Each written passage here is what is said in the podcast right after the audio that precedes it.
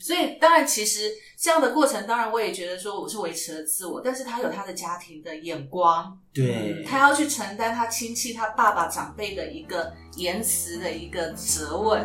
所以其实，在婚姻当中的妥协就是。I know that I'm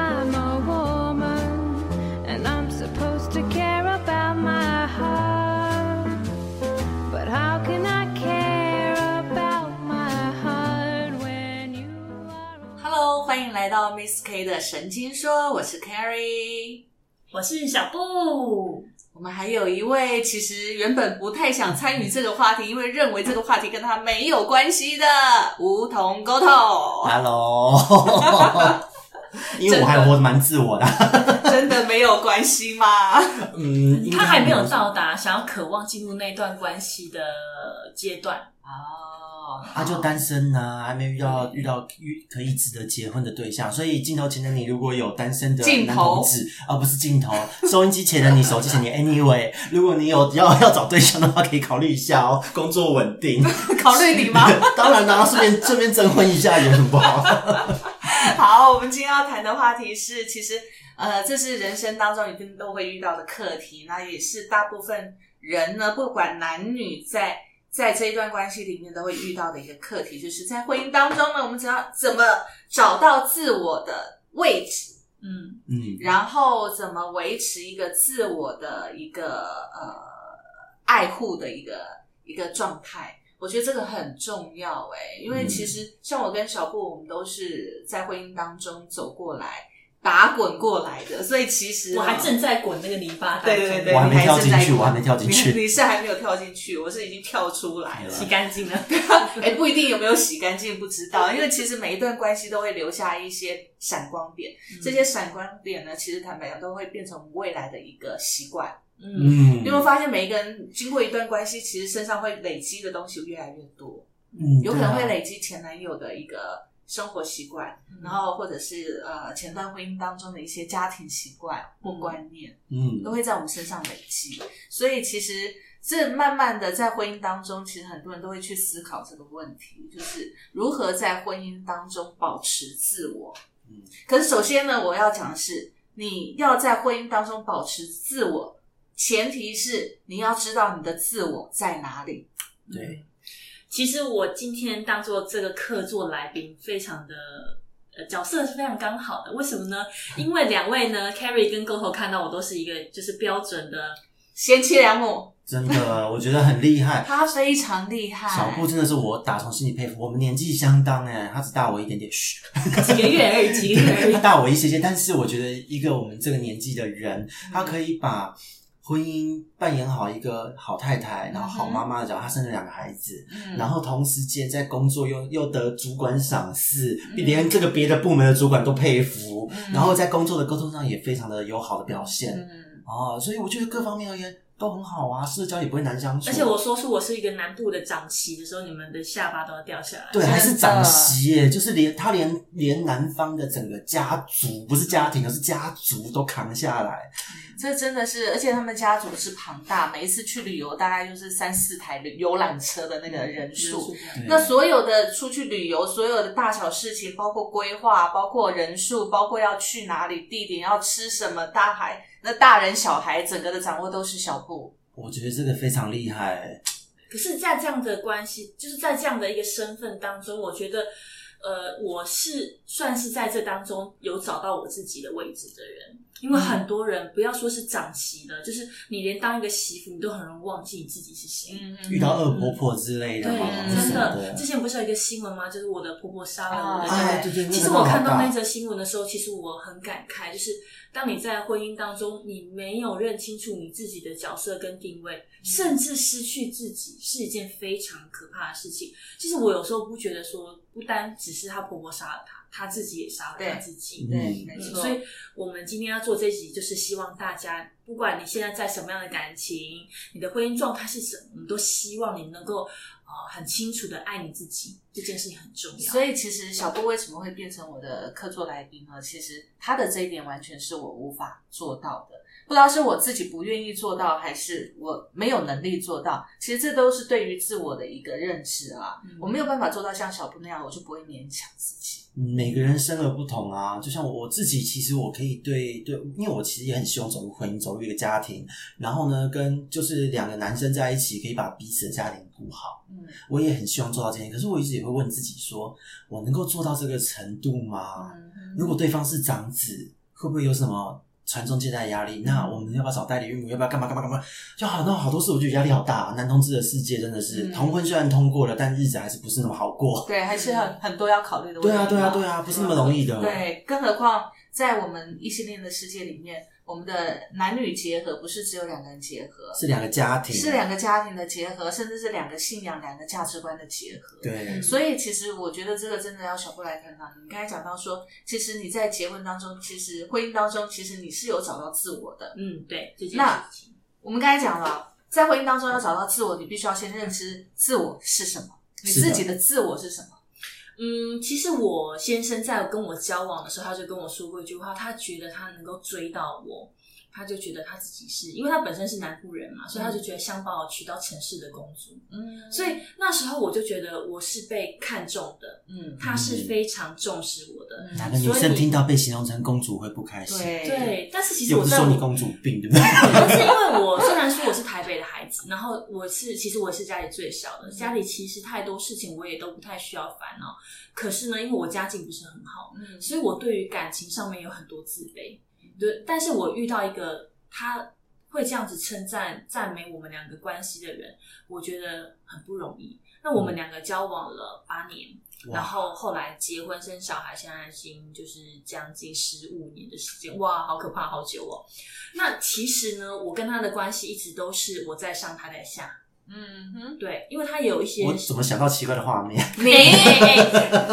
你什么话题都能够搬歪，你真的是不是就很直觉的反应？Sorry，就是一直都是我在，就是我的位置时候，其实都是一直都是比较高的。可是呢，呃，交往了一段时间之后，位置会颠倒，哎，嗯哼，会会变成说我一直在希望他能够为我再多做些什么，或者是我希望我可以再为他多做些什么。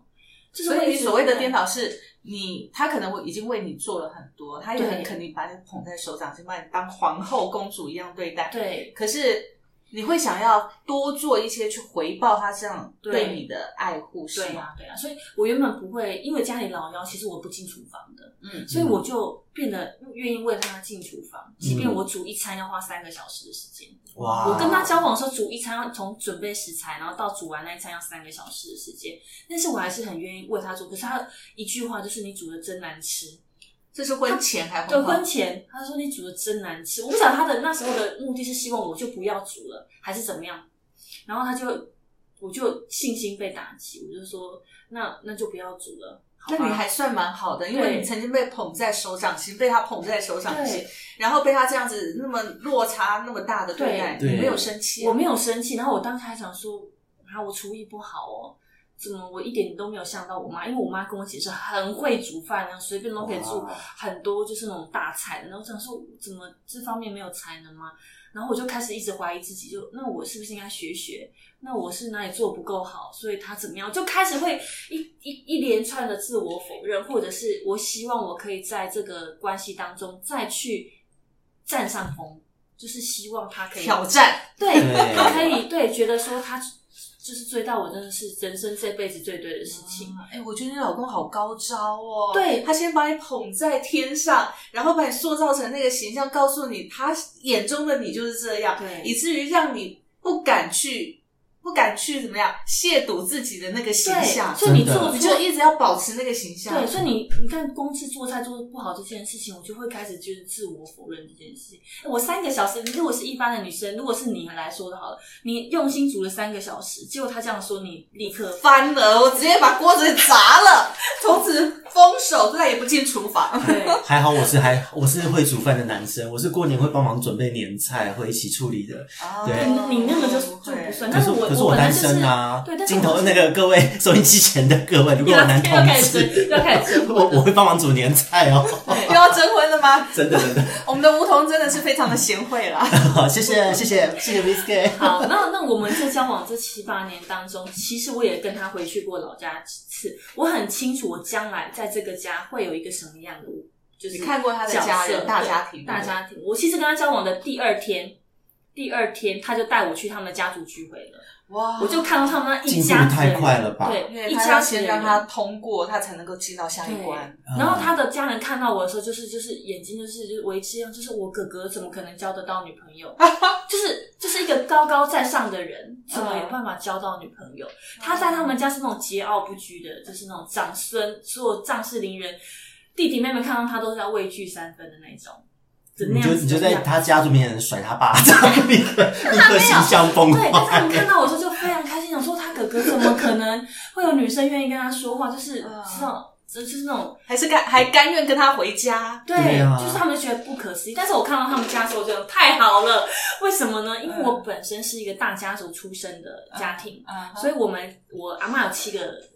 儿子，所以你知道，就是那个家族的人数其实是非常庞大，所以一直到他们，我们整个家族的人就是长大，我们都渐渐长大，家族就开始就是分散分散了。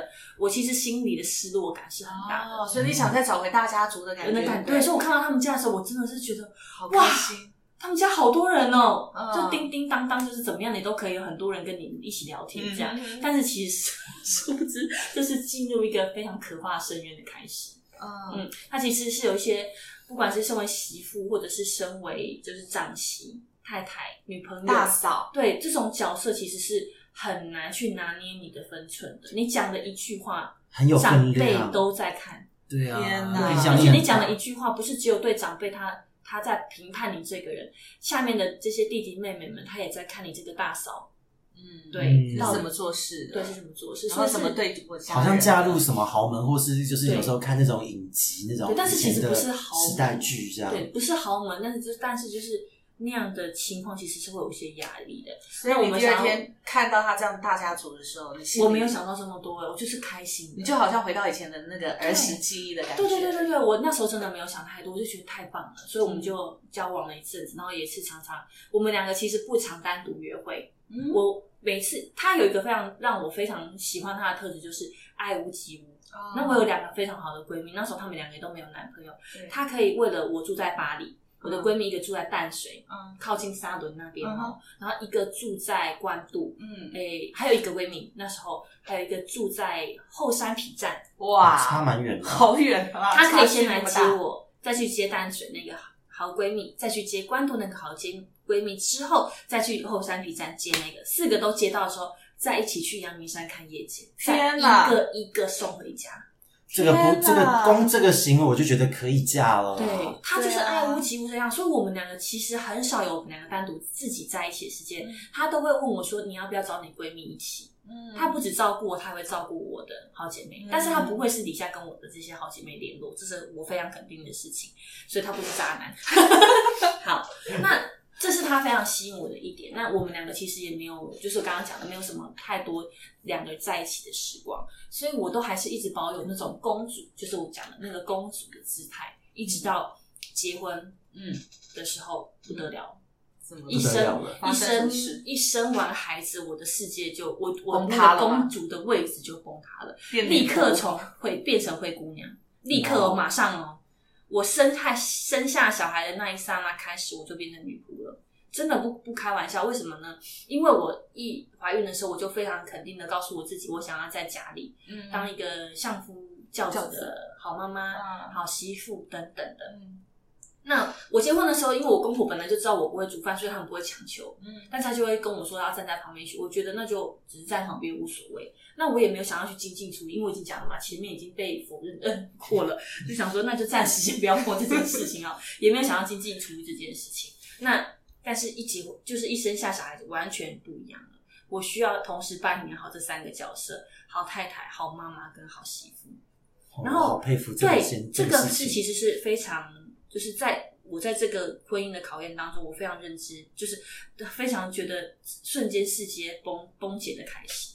那呃，我不晓得如果你们遇到这样的情况，从就是要我那时候就是跟我先生讲说我要请育婴假的时候，他其实也很赞成，嗯，他也没有告诉我我需要承担些什么，嗯，可是呢，因为有房贷的压力，有家里生活开销的压力，我呢还是硬着头皮去接了一个兼职的工作，也就是我白天就要照顾孩子，等到孩子睡着的时候，我就要开始做我兼职的工作，所以我都是两三点才睡觉。然后你知道挤母奶是三个小时要挤一次，四个小时要挤一次，我是严重睡眠不足。但是因为我先生的收入只够支付家里的水电瓦斯管理费，然后跟房贷，剩下的我就要自己想办法。你就得用你育婴假的这些薪水，或者是支拿到的这些生育的津贴来去支付。然后我那时候真的不知道我自己是谁耶，嗯，生小孩的机器，嗯，然后为了帮忙养家糊口，然后每天都不知道自己在干嘛，然后就这样过了三年半的时间。而且你不要以为你有帮忙支付开销，你先生感谢你哦，不会，他不会感谢你的，他还会说为什么回来家里没饭吃。他觉得你在家里，他在外面那么辛苦的工作，你在家里就应该要准备说好所有的东西。好像很多夫妻都会这样，这种时候就大吵架，后来就婚姻就离婚。他就是对他也不会跟你吵的，他就是冷漠，就问你，他也不会关心你说今天在家忙什么，然后带小孩累不累？对，都没有一句温暖的问候都没有。其实以上我所说的这些问句都是我们自己的想象，因为大部分的丈夫是不会这么问。对他都主要是会，可是多少还是会有点期待。可能我们是男同志的世界会比较，男生跟男生如果没有小朋友的话，其实就是很直接的，就是哎，我我们在交往，我们两个人住在一起，我干嘛的？今天过得好吗？干嘛？这个是很常会挂在口中的问候。男生跟男生之间，我觉得这个是谈恋爱的时候才会有，对夫妻之间不会有这样的。然后我那时候因为小孩子睡觉，我就想要跟着睡。白天的时候因为很累嘛，你看我每天一两点都还在处理公司上面的事情。那还要接团购，我还那时候还身兼团购妈妈，你知道我一个人就当好几个人用这样子，然后觉得每天都水深火热，但是得不到先生的一句温暖的问候，他会问你说你感觉内心匮乏，他也不觉得说你今天在家里，他只是觉得你就是在家里啊，你也没去哪里啊。问题是你要挤奶，要带小孩，要洗帮洗衣服，然后整理家里，还要煮饭，嗯，然后我那时候真的觉得。我到底是为了什么？嗯，就是我为了要为什么要生孩子，就开始不断的否认自己。那你假日还要跟他回大家庭里面去？对，然后他们家因为家里邻居就就是家里亲戚有的就住在附近，三不五时还来看小孩，就是你精神已经快要。就是一线之间就要断掉，就是理智要崩溃了呢，还三不五时要来看小孩，撒图钉啊！对，而且你知道妈妈，你知道当新 新手妈妈有个禁忌，就是她会希望就是来不管来抱小孩的人或者是怎么样，不要就是那么容易就抱到小孩，你洗个手或者是怎么样，或者是我们要睡觉，你这这时候来按门铃，嗯你可以看一下时间吗？嗯对，晚上九点来按门铃，对啊不对？嗯，就是会有那种各式各样，就是令我。就是当新手妈妈时候想要崩溃的事情，然后，然后我那时候我就是各种这样的情况，然后我先生又没有阻止这件事，没有阻止这件事，他也不会，他也不会，没有体谅你，对他也没有帮我说话，然后他还觉得说为什么他回来家里家里乱糟糟的，然后没饭吃这样子，然后他也不跟你说话，因为他就是用无声的抗议来表达他对你的不满这样子。哇！我真的觉得那时候我这三年半，而且还我还为了他又生了第二个，真的是对，因为我那时候其实一心只是想希望给我的小孩有一个伴，他们以后有事情可以呃有手可以商量，对对对，所以我觉得有伴这件事情是很重要。所以我又没多久，呃，一弟弟哥哥满呃十个月的时候，我又接着怀孕，然后又再生了老二，所以那时候也是全职在家里当，全职在家里。我没有朋友哦，那时候没有朋友，就是我那几个闺蜜会跟我联络之外，几乎是没有朋友的状态。嗯，对，然后我就会觉得我到底为谁而活？对，为了什么？嗯，原本是公主变成灰姑娘，还甚至比灰姑娘还惨。灰姑娘至还可以躲在自己空间里面哭哭，对，没有我们没有这个世界，没有喘息的机会。嗯嗯，然后没有钱，他就说你自己去想办法。嗯，对，你看我先生，你看我跟他交往的时候。我觉得他就是爱屋及乌成这样，怎么结婚之后生了孩子之后怎么变成这个样子？那家就会带你们出去玩？当然不会啊，也不会了。我真的觉得婚姻真的很可怕，就是瞬间让很多女孩子的泡泡都破掉，真的防泡破光。对，真的，我觉得这例拿我的例子来讲好了。其实我在婚姻当中，在婚姻前跟婚姻后，坦白讲，我觉得我一直保持，我没有像小布这么的厉害，就是说我可以完全为了。分身术那是分身术，我没有办法。第一个，我找的对象一定都是家里人数很少的，因为我自己也很清楚知道我没有办法面对这么多的身份的转换。然后第二个就是说，我很清楚知道我需要自己的空间，所以我一旦决定跟这个人要结婚的前提就是我必须要我们自己有房子有空间，这个是我很要求的一件事。然后再来第三个就是说，我觉得希望在我的婚姻过程当中，我是能够保有自己的交友空间跟工作的空间，然后呢，接着就是时间的安排。所以你说，我觉得这是。我们两个是一个很强烈的对比啦，所以你现在还在婚姻中里面打滚跟维持，然后慢慢的去修复你的婚姻。可是我可能就是断然从婚姻中离开。对，可是如果很我在想，我相信很多听众如果遇到像这样的情况，他也就此就放弃了，嗯，或者是就干脆选一个角色好好扮演好。但是我我后来有个非常深刻的体悟，就是我告诉我自己不能继续这样下去。我觉得我需要找到我自己，所以那时候我的同事就呃一通电话来说你回来上班吧，嗯，然后因为刚好公司有些改变，如果你再不回来上班，这个位置就再也不会留给你了这样子，所以就赶紧催我回去上班。那我觉得我在工作当中慢慢慢慢的在又继续就是找回自己，嗯，我找回那时候当初自信的自己，得到主管的赏识。然后我觉得他们的家庭在这时候也担任一个很重要的角色，就是他的亲戚会说，就是会在这时候会说，你真的做得很棒。哪一方面？就是我的家，就不管是他觉得我把家庭维持的很好，把先生照顾的很好，把小孩照顾的很好，他们会在这一方面就是给我鼓励跟赞美。他们不会在这时候说啊，干嘛回去上班啊？待在家里不是好好的吗？不会，他们就说你真的做了一个很棒的选择，回去上班是对的。哦，对，我觉得碰到一个很棒的对婆家的亲戚，我觉得很重要。哎，嗯，他们没有因为这样子就是觉得就否定这个人，他们反而在这。过程当中是很支持你做的这个决定，所以我就很高兴的，呃，就是开始上班，然后慢慢的身材。也回来了，样子也回来了。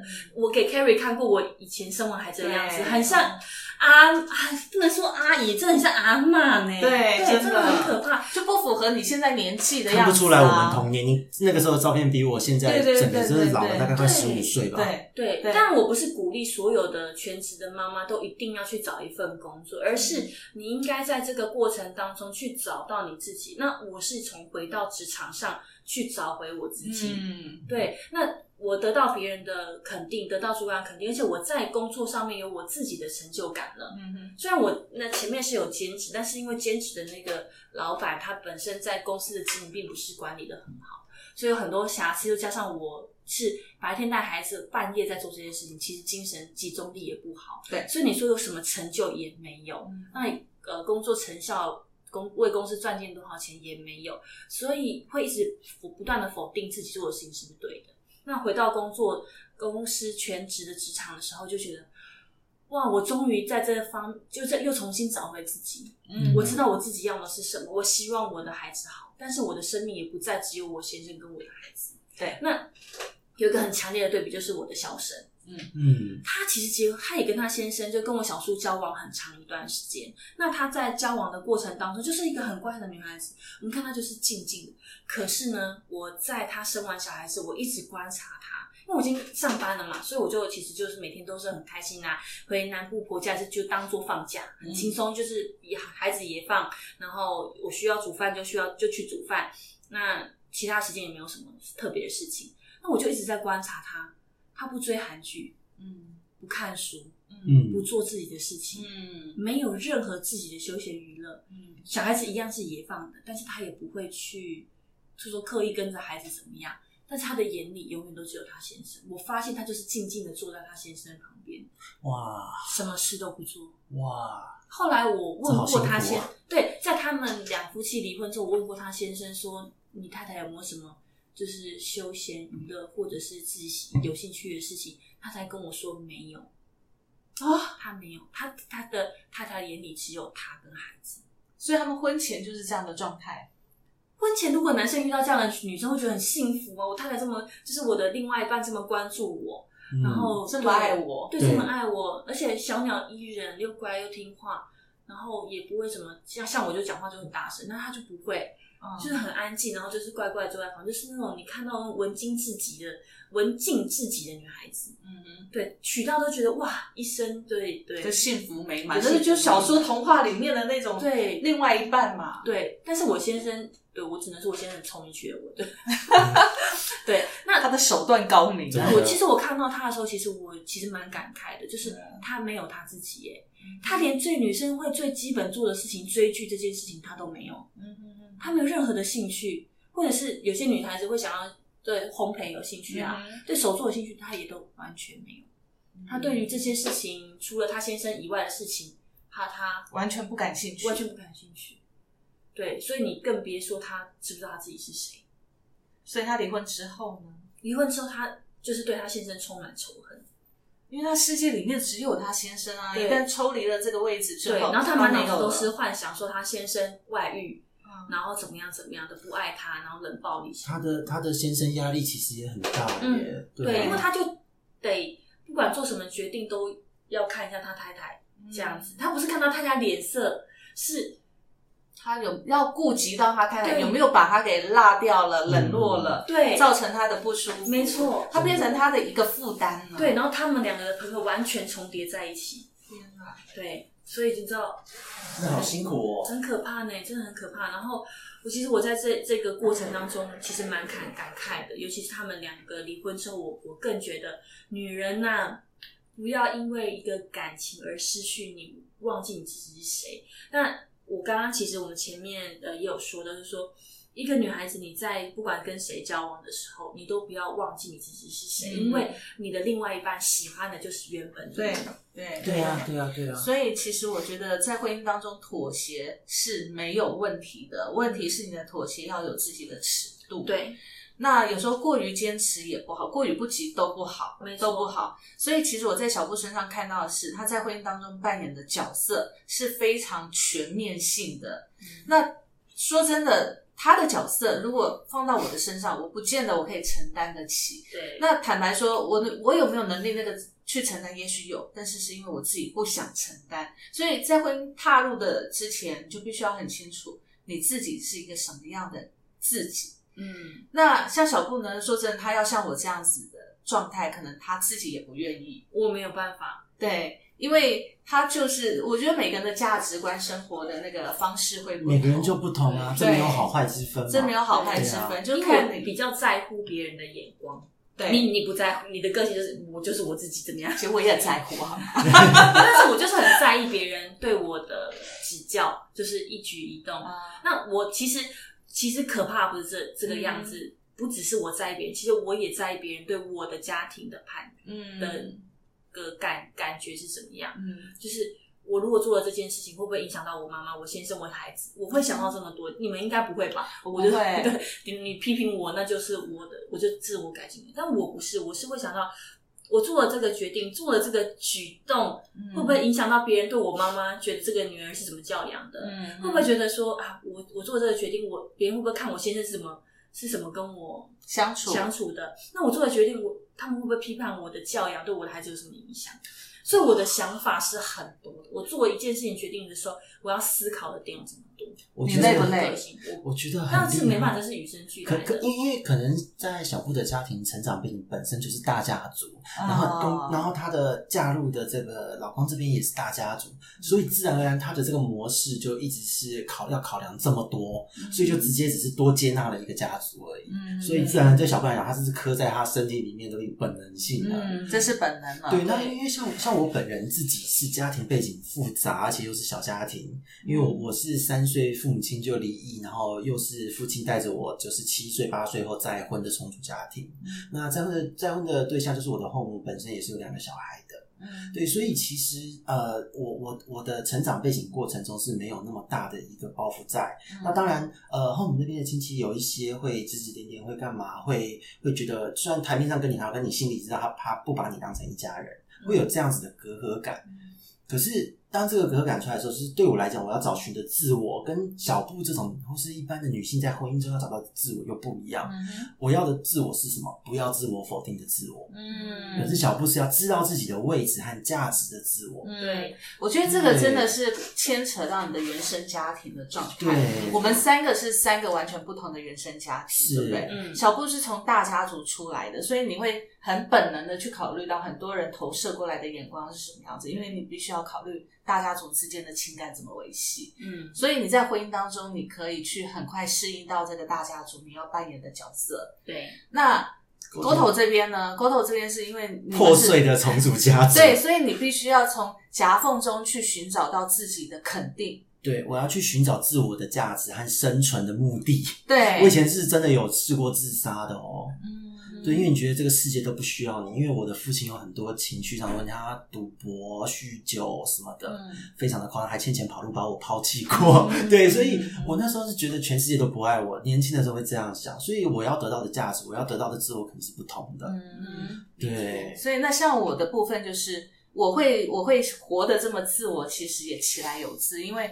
家里的从小我我们家都是公务人员家庭，然后是很朴实，然后很压抑的。你走路不能太大声，笑不能笑太大声。所以高跟鞋走在办公室那个咔咔咔是怎么回事？所以你知道现在会演变成现在的我？你看我笑笑的很大声，我讲话其实不用麦克风的，你们都知道，对，就很洪亮。就变成说，其实我在婚姻当中会，其实不论不论是不是在婚姻当中，我在感情当中也很自我的原因，是因为小时候被压抑。你很多的情绪是不能外放的。嗯，对，我以前也是，因为在这样的家庭中，我的家庭破碎这状况，大家也会看你。对，对。然后你你出门的时候，我的妈妈会审视你全身上下的穿着，有没有穿什么裙子啊？穿的对。那甚至呢，就是身材啊。我妈会批评我的身材，尤其在我青少年的时候，哇，她会批评我的身材，因为你知道青青少年就会比较胖一点嘛，对啊。然后你如果穿的牛仔裤比较紧一点，我妈说哇，你那个肥的跟猪腿一样，你这样怎么出去？好可怕，怎么会有妈妈这样子啊？但是我妈不是恶意伤害你，她就很自然的讲出来，她就很自然，她觉得。小小孩子要走出去，她就是帮你去审视你的你的整个服装打扮到底别人看起来是什么样子嘛？她只是告诉你别人的感觉是什么样子。所以曾经我一度被这样的感觉伤害，伤害到我就觉得说，哇，我真的觉得好像是全天下最丑就是我，就这样子。哇哦，对，所以其实从小就是这样子的压抑的情感，然后你笑太大声，我爸就会开始。女孩子笑没有一个样子，然后就会开始这样叫你笑笑小声一点，然后走路也不能太大声，然后过年过节呢也是你也不能太开心。我们家里也没有任何的娱乐，比如说过年要玩牌啊，一些小赌迷信啊什么，我们家全部都没有，好无趣哦。然后对，然后也不会小酌，什么都没有哇。然后我从小就是从五岁开始我就学画图嘛。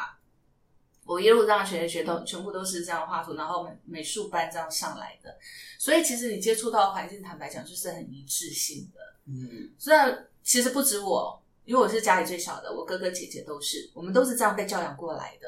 所以其实你在踏入感情的时候，坦白说你会有一个很大的障碍，那个障碍就是你要突破很多的东西，你必须要去接受每一个人跟我们是不一样的。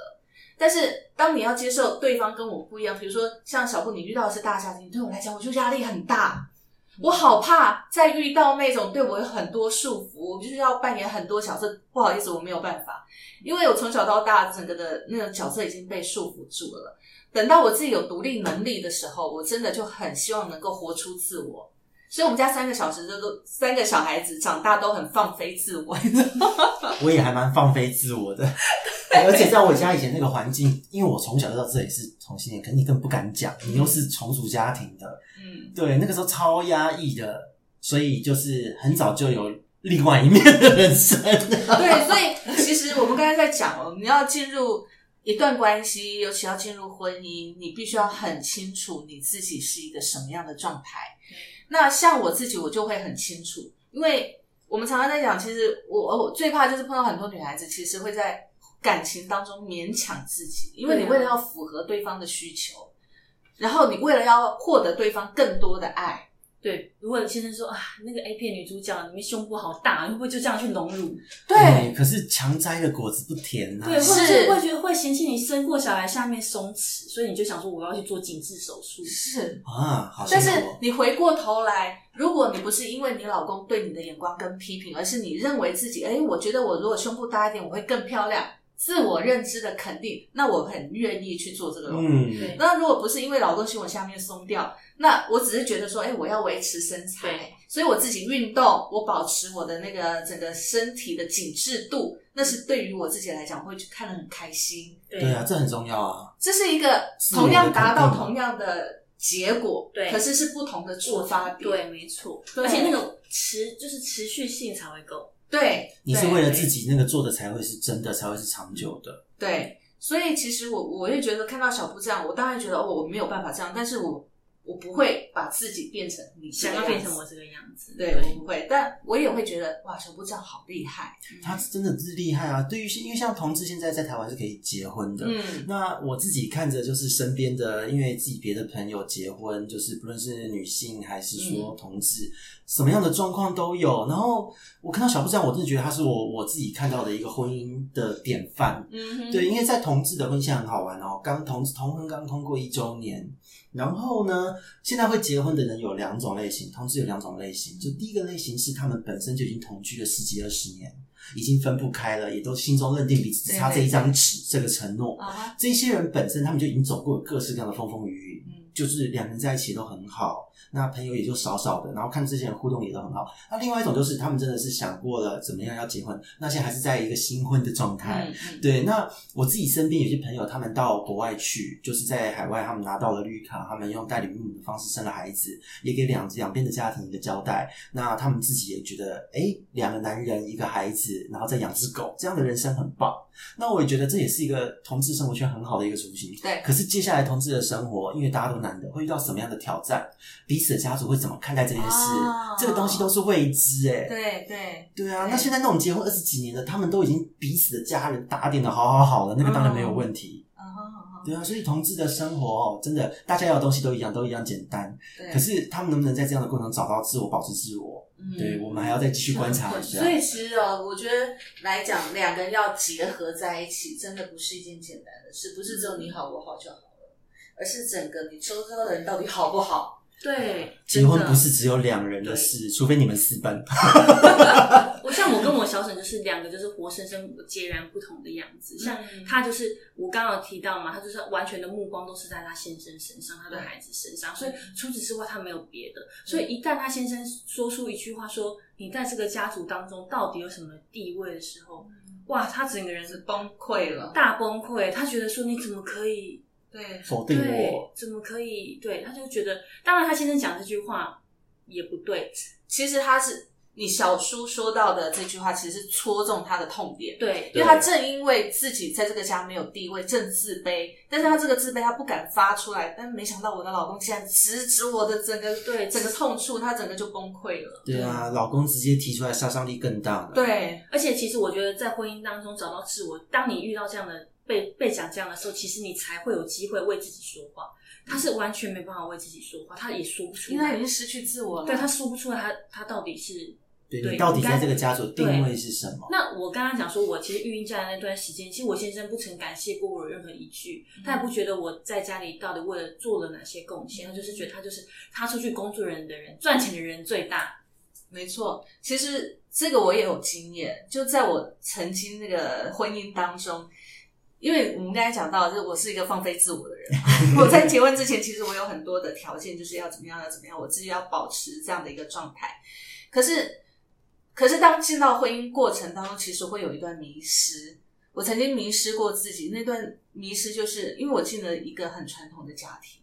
那这个家庭呢，其实我进到我进到这个男方的家庭第一天，他的爸爸就把那个食谱。一本食谱丢给我，然后把他新买的那个那个锅子啊、瓢盆、那个什么煮饭的那些所有的工具给西，全部都放到我我面前，然后跟我说：“你会煮饭吗？”我不知道，这压力山大哎，压力超大。我当场就傻眼，但是我就蹦出一个直觉的话，我说：“我不会煮饭，我怕火，怕刀，我不进厨房。”我就直接把这所有东西推回去了。说真的，我从那一刻开始，我进到他们家，我完全没有进过厨房，所有过年过节都是我老公自己在处理，我前夫在处理。所以当然，其实这样的过程，当然我也觉得说我是维持了自我，但是他有他的家庭的眼光，对，他要去承担他亲戚、他爸爸长辈的一个言辞的一个责问。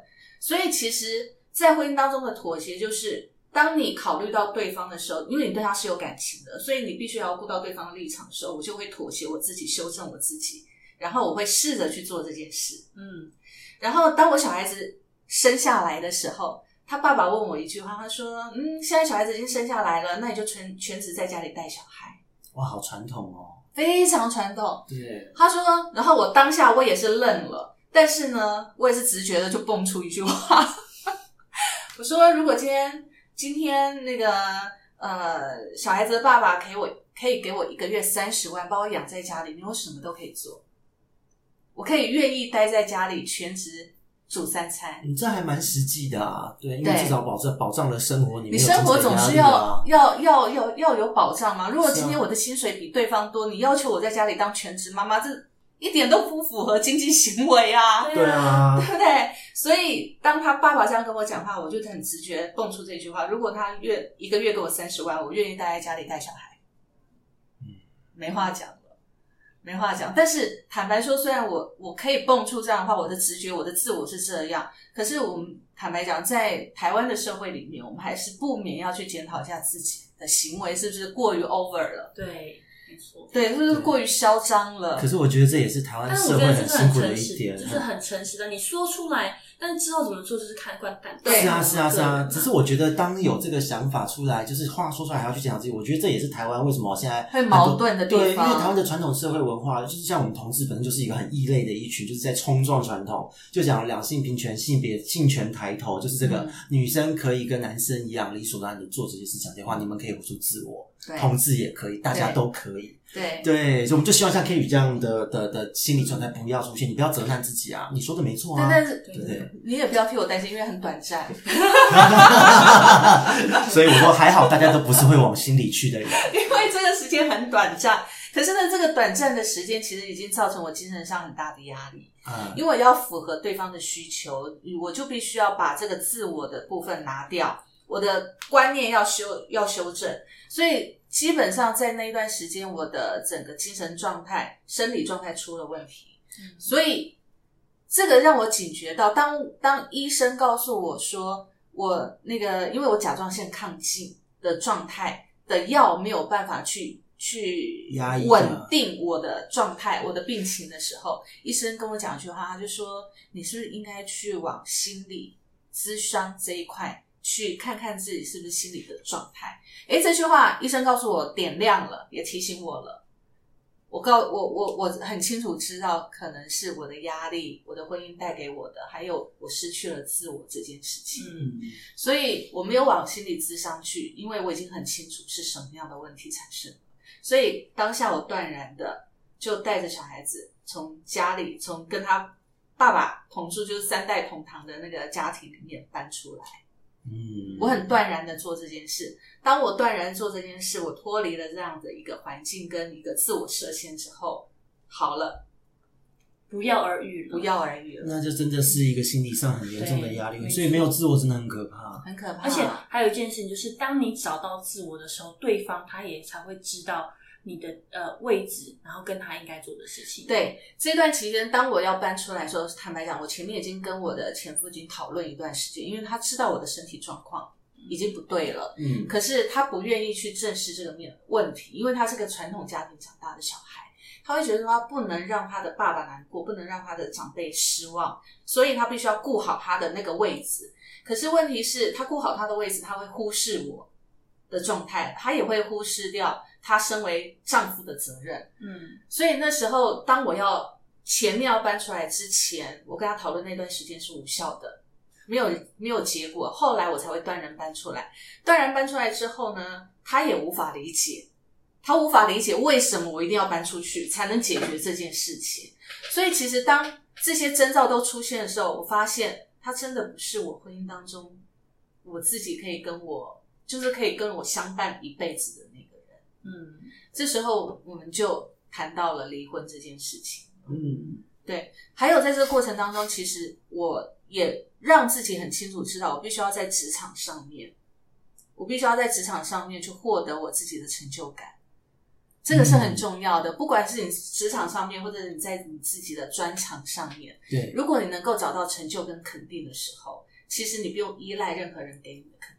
没错。是啊。那呃，我刚刚有讲到说，就是先生，就是你当当找回自己的时候，你先生才会知道你到底是谁嘛。嗯，所以当我出来工作的时候，我先生居然开始愿意跟我一起分担家事。哦，他一件我一件，甚至我做的比他他的定位，而且他看到你的努力了。对而且甚至我做的比他还少。嗯就是他已经开始会，就是为为了你，或者是为了这个家，他会知道说，原来他是爸爸，他是先生，嗯。所以他开始觉他卷起袖子来体会到自己的大家的角色，都对，对，所以他会愿意说，哦、去接孩子下课的时候回来先帮孩子洗澡，嗯。然后大家睡觉之前他会洗碗，嗯，把碗洗了，礼拜六、礼拜天他会打扫家里，对，然后我只要负责做好就是他没办法做的部分，这样子就好了。所以我们两个关系才开始回到比较平衡的位置。那嗯当然，夫妻之间吵架是难免，但是至少我们在各自呃，我找回自己的位置的时候，他同时也呃知道他应该尽的责任是什么。就是开始帮你揉揉脚啊，每天泡对揉肩按摩膀啊而且我跟你说，其实，在关心不断的时候，我们连性生活都没有，对，因为他看到我就会觉得黄脸婆。好啊，讨厌对，黄脸婆什么事都做不好，就，是他会有无限的嫌弃，对所以他也不想跟你做那件事情。可是当你工作之后，但我看到他也很讨厌啊，就觉得他为什么不懂得体谅各方面，嗯就会两两看相厌。嗯但是我回去工作，找到我自己了。他愿意帮忙的时候，我也开始觉得，哎，这个人看起来顺眼了。他要觉得说我找回你有魅力了对我有魅力了，所以就女上男下了找了，到，就是又找到又又回到了那个姿势，下流。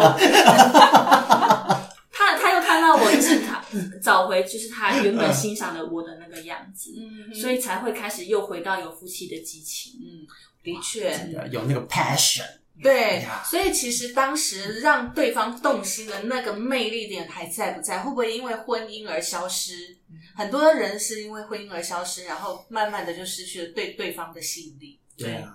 然后就哎不要说婚姻了，有些不是婚姻问题，光交往就没了，对对就交往不下去了。所以其实保持自我，其实不只对自己好，也是对对方好。对呀、那是一个生活，的那是一个人生的因为哲学。你要相信，男生永远都是狩猎的那个角色，所以你要让他永远有追求的感觉。而且我还做了一件事，就是当然，就是他他的家人还有他呃他他自己本人不会，但是他他的家人会赞美我，不管我做任何的事情，他们都会给予我肯定。嗯那呃。但是还是还是会有一，就是难免摩擦，但是还是会有。但是我觉得很重要一件事情就是要懂得互相赞美，有有偶尔，虽然我现在是占了上风，但是我还是会跟他说我薪水比你少哦。嗯但是其实一不一样他不知道，嗯是我比他多一点嘛？他也不知道。嗯但是我会偶尔跟他说，我就我会故意假装说我薪水比较少哦，嗯那你要还是要照顾我。就是女人的撒娇的这个特质，就是还是会要我觉还是要得，我觉得听小付讲，他把这个女人的角色那个魅力，在她老公面前发挥淋漓尽致，我真的是佩服。而且你们知道那种就是呃。电视剧都会演说，老婆在洗碗的时候，老公会从后面抱嘛。但你老是现在公会吗但？是现在洗碗的不是我，对不对？所以就会换我在他后面抱他，然后摸摸他的屁股。哦，往下摸这样，当然不是摸他，没有，就是摸摸他的屁股。我觉得就瞬间变激情然后，在摸他屁股的时候，会跟他说：“你做的真好，真是很棒的老公。”然后抠一下真的不要，你不要吝于，哎，很有画面感。对，不要吝于赞美，还有不要忘了你自己是女人这件事情，对你有很多很可以值得呃利用的武器。女人其实生来是要被疼的，我很相信这件事情。那男同志怎么回事？一样啊，哎、我朋友跟我说，我的好朋友们跟我说，你就是看起来就精跳，太聪明了，你太独立了，所以跟你谈恋爱，对方会不知道要怎么办。你要适时的示弱，或是你有情绪，你要的说。确，我就想，哎、我的个性有那么极端吗？的确，其实啊，你不要看我这样子，可能我前面讲我我很追求自我嘛，我把小孩子带了就搬出来了。可是坦白说，我在我在我在男人面前，就是在我老公在我前夫的面前，坦白讲，我连修灯泡都不会，我连洗衣服都不会所以。他就觉得你好需要我。对，那我下次我煮饭就把厨房给烧了，然后我不会煮饭，对，这样之类的。我怕刀，我怕火。我要学起来。进厨房我不会，我什么都不会。扫地就把扫把折断，说我不知道该怎么用力。暴力，都男的嘛，难免会有失误。有时候真的是有时候男女相处本来就大不同。嗯，那你不能说我我是个人，你也是个人，大家力气都一样，本来就不一样，天生就不一样。我们必须要认知这个自我的地方。女孩子的确是有一些优势在的，那我们不能把这个优势给抹掉，然后把硬把自己变成一个女汉子。女汉子，哦天哪，这个人生好难哦！就是不要做太。不要太软弱，也不要太过于坚强。浓鲜和度的个性最好。对，那当然，其实这个过程当中都要有一些探索吧。因为有时候你可能做的过过软弱了，你觉得这样才算是一个。这这个是两个人的事情啊，所以不能自己感觉良好就好，对方也要有 catch 到，而且他他能给你回应吧。没错，没错，没错。我会建议你下次吸地板的时候，或者是做家事的时候，穿个围兜兜，然后里面不要穿衣服。哇哦！我在家平常都只穿内裤啊，本来就这样，因为独居嘛。那就换成小丁嘛，然后你男友看到你的时候就想要打你小丁。问题现在就是都单身，穿小丁也没人看，单身只有我的鱼缸那你跟自己的交往，下次有交往的时候要做这件事。好，好，如果我被甩，我为这个录一个特辑骂小布，男同志的悲剧。其实我觉得要适时的耍一点点的小小心机啊。对啊，其实也不能算，我觉得这是一种天性。那只是说，可能一些我们生活上的习惯坚强，已经把这个天性给抹灭，或者是武装起来了。对，我们不要失去自己，但是也不要过于自负，或者觉得这一切理所当然。啊，我觉得一切都理所当然，这个想法有点可怕。对对，你会没有办法做好任何的准备，或对于任何的小小的征兆没有警觉性。对，对我真的觉得这很可怕。所以，我们今天谈了那么多呢，从小布的身上延伸到我们三个人的各自的故事跟原生家庭的故事。其实每一个人都有他各自独立的人格特质。嗯，那找到自己独立的人格特质去发挥它，然后呢，身为男生、身为女生、身为同事，其实我们都有一些情感上的一些天性。对，真的是天性。去发挥它，然后女孩子的那种娇憨，其实不要被你现在的现实生活给抹掉了。对，对，永远记得自己是一个女人。对，时不时要问我说：“哎，你自己还在不在啊？”对对对，你开心吗？我漂亮吗？对对，我觉得懂得欣赏自己，你才能够在任何关系当中维持自我。哦，我觉得这句话真的结尾好有力量哦。那也要不免俗的征婚一下。现在在，现在我单身。好，我们的梧桐真的是一个非常棒的，真的谢谢恋人，真的是非常棒。谢谢谢谢。好，那么我们今天的话题我们就到这边告一个段落喽。也希望所有的呃男男女女呢，在每一个人的相处过程当中都能够找到自我，然后开心幸福。谢谢大家，拜拜，下次见，拜拜，下次见喽。